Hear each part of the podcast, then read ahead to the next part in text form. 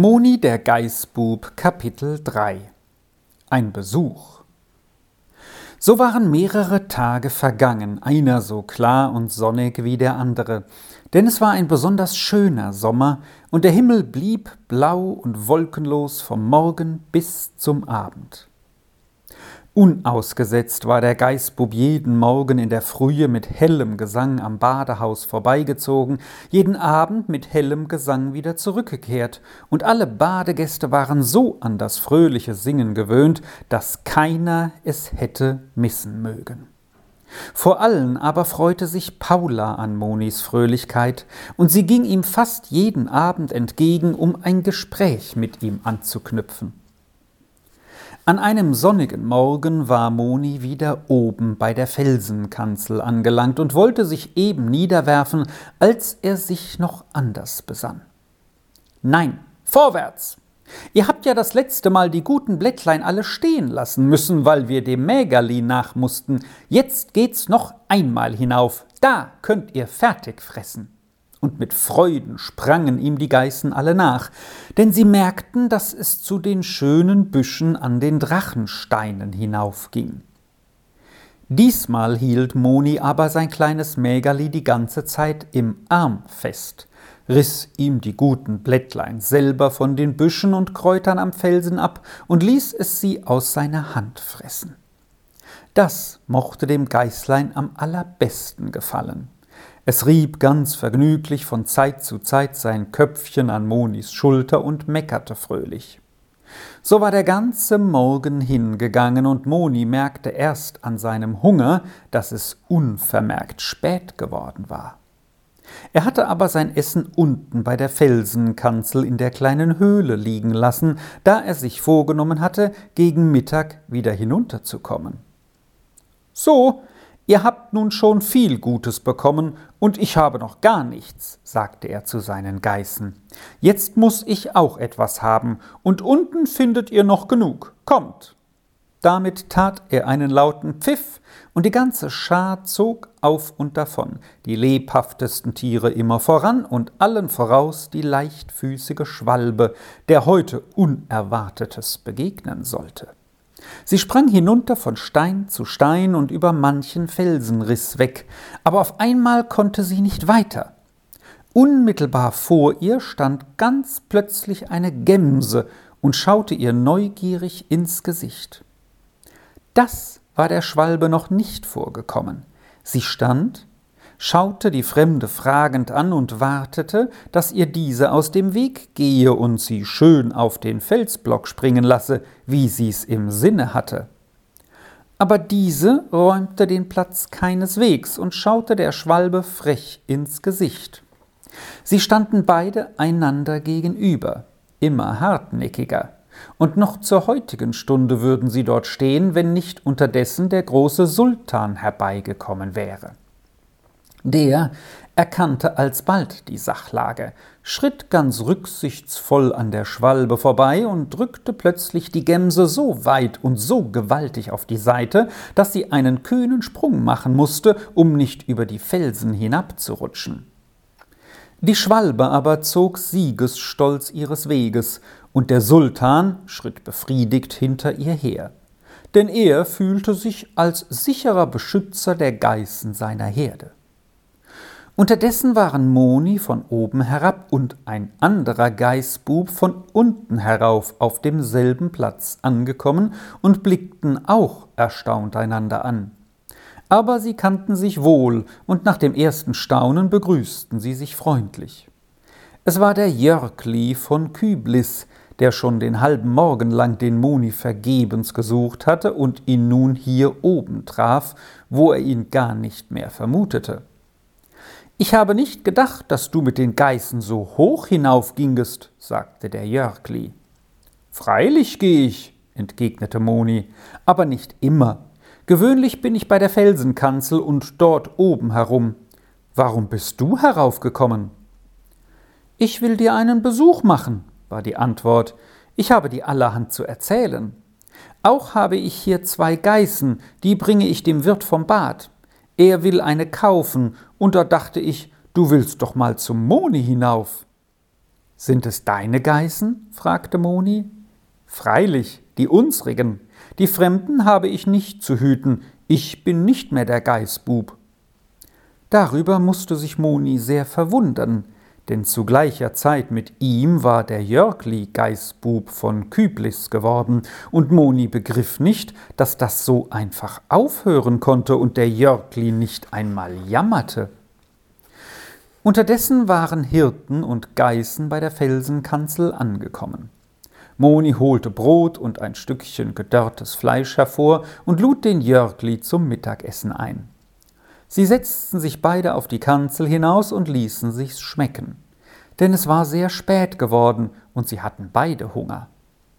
Als nun alles aufgegessen und dann noch ein wenig Geißenmilch getrunken war, legte sich der Jörgli ganz behaglich der Länge nach auf den Boden und stützte seinen Kopf auf beide Ellbogen.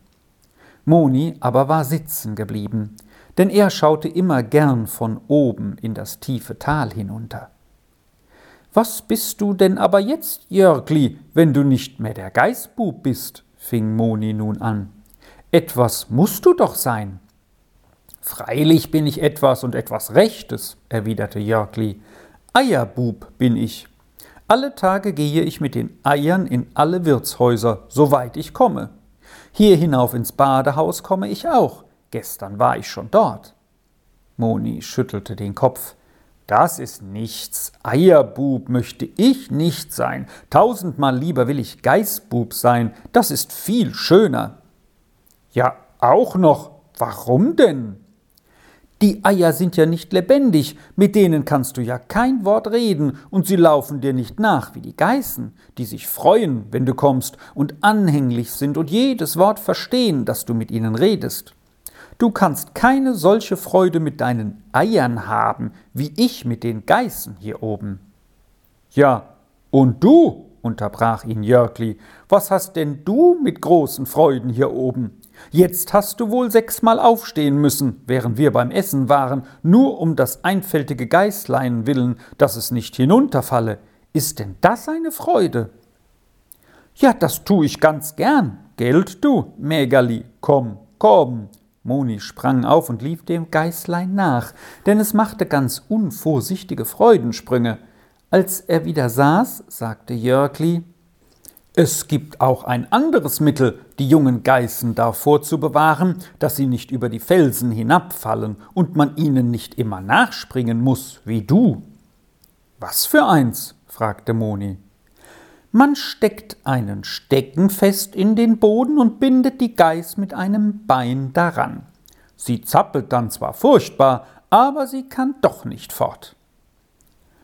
Du wirst doch nicht meinen, dass ich so etwas mit dem Geißlein mache, sagte der Moni ganz entrüstet, zog das Mägerli zu sich und hielt es fest, als müsste er es vor einer solchen Behandlung schützen. Um das da wirst du nicht mehr lange Sorgen haben, fing Jörgli wieder an. Das kommt nicht oft mehr hier herauf. Was? Was? Was sagst du, Jörgli? fuhr Moni auf.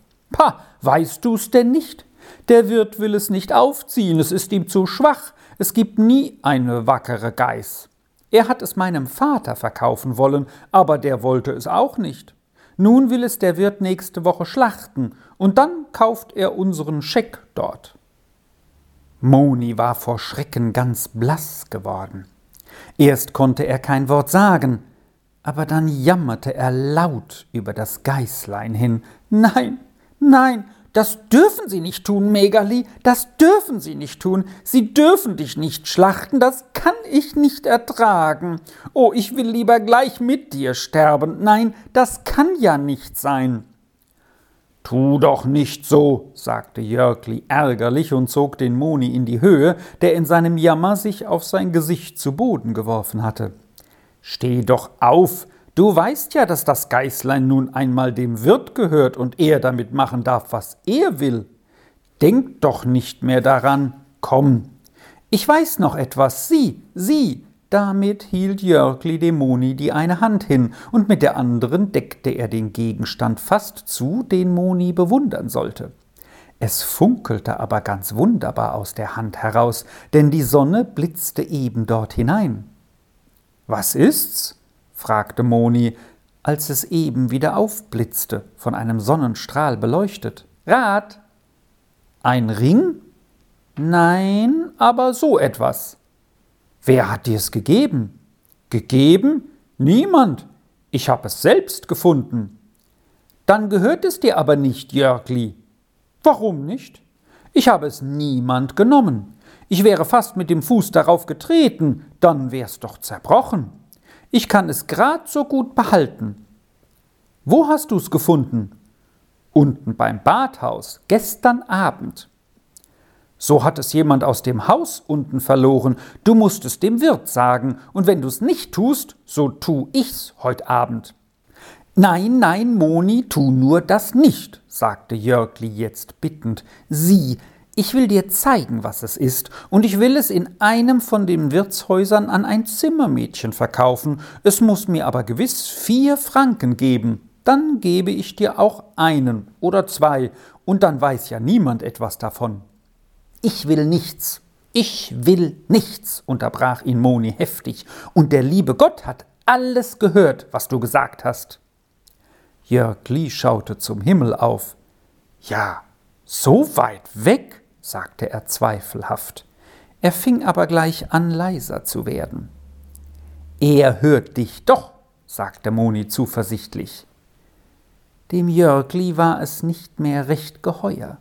Wenn er nur den Moni auf seine Seite zu bringen wüsste, sonst war alles verloren. Er sann und sann. Moni, sagte er plötzlich, ich will dir etwas versprechen, was dich freut, wenn du keinem Menschen etwas von dem Gefundenen sagen willst. Du brauchst ja nichts mehr davon zu nehmen, dann hast du ja nichts damit zu tun. Wenn du das willst, so will ich meinen Vater überreden, dass er doch das Mägerli kauft, damit es nicht geschlachtet wird. Willst du? In Moni entstand ein harter Kampf. Es war ein Unrecht, wenn er den Fund verheimlichen half. Jörgli hatte seine Hand aufgemacht. Es lag ein Kreuz darin, mit vielen Steinen besetzt, die in allen Farben funkelten. Moni sah wohl, dass es nicht ein wertloses Ding war, dem niemand nachfragen würde. Er fühlte wohl, dass es war, als ob er selbst behielte, was ihm nicht gehörte, wenn er schweigen würde. Aber auf der anderen Seite war das kleine, liebevolle Mägerli, das sollte auf schreckliche Weise mit einem Messer getötet werden, und er konnte das verhindern, wenn er schweigen wollte. Eben jetzt lag das Geißlein so vertrauensvoll neben ihm, als wüsste er, dass er ihm immer helfen würde. Nein, er konnte es nicht geschehen lassen. Er musste es erretten helfen. So will ich, Jörgli, sagte er, aber ohne Freudigkeit. So schlag ein. Und Jörgli hielt Moni seine Hand hin, dass er hinein verspreche, denn nur so galt ein Versprechen unumstößlich.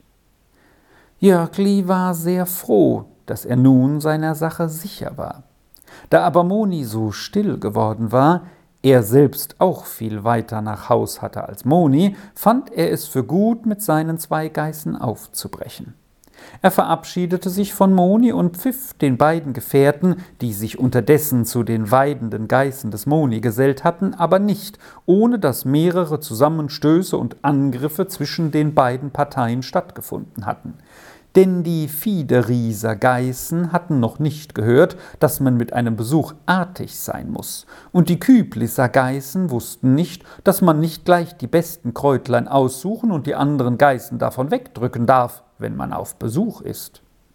Als nun der Jörgli ein Stück den Weg hinunter war, brach auch Moni mit seiner Schar auf.